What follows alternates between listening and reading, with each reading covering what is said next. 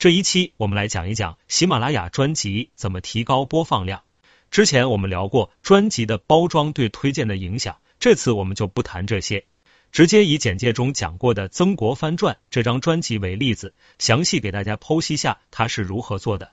可以看出，这张专辑是二零二零年七月十七日上线的，到现在差不多四个月时间，六百二十万播放量，平均每天六万播放量，可以说是一个很不错的成绩了。主播，我要是没记错的话，这张专辑刚上线时只有一两万的粉丝，现在将近七万，靠一张专辑涨了五万多粉。而且这专辑目前还在更新中，我预估一年的播放量应该在一千五百万左右。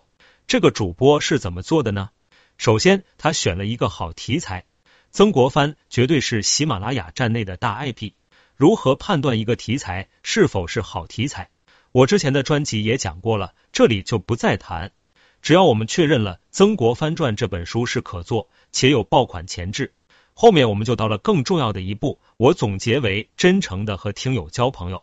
我们来看看这位主播是怎么做的：一是每一条声音都有标题，简洁明白的告诉听友这集的内容。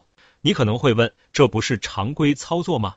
当然不，每一本书都有章节有标题，这是没错。但是因为有声书一集时长差不多都在十万到二十分钟左右。文字的话，差不多两三千字，所以音频不一定和书里的章节匹配。这个时候就需要主播将标题自己归纳出来了。很多有声书的标题直接用序号，非常简单，我觉得这非常不好。如果是你简介中的两张专辑，你会更想点哪个呢？可以看出，播放量高的标题简洁准确，让人一眼就知道这一集讲什么。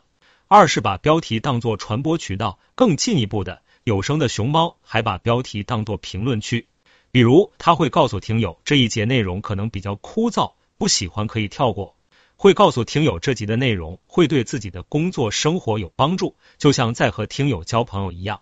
三是讲述自己的心路历程，揭露录制过程中的故事，这个时候就可以利用好喜马拉雅的评论区，还有主播圈子了。这里直接简介放他一个截图，关于录制的困难以及自己的努力都写出来了。这样的主播很难不让人喜欢。可能有些人会觉得上面只是一些基础动作，但不可否认的是，能做到这一点的主播已经超越了绝大部分人了。这个时候，你已经不是在盲目地录书，而是在像对待一个产品一样对待一本书了。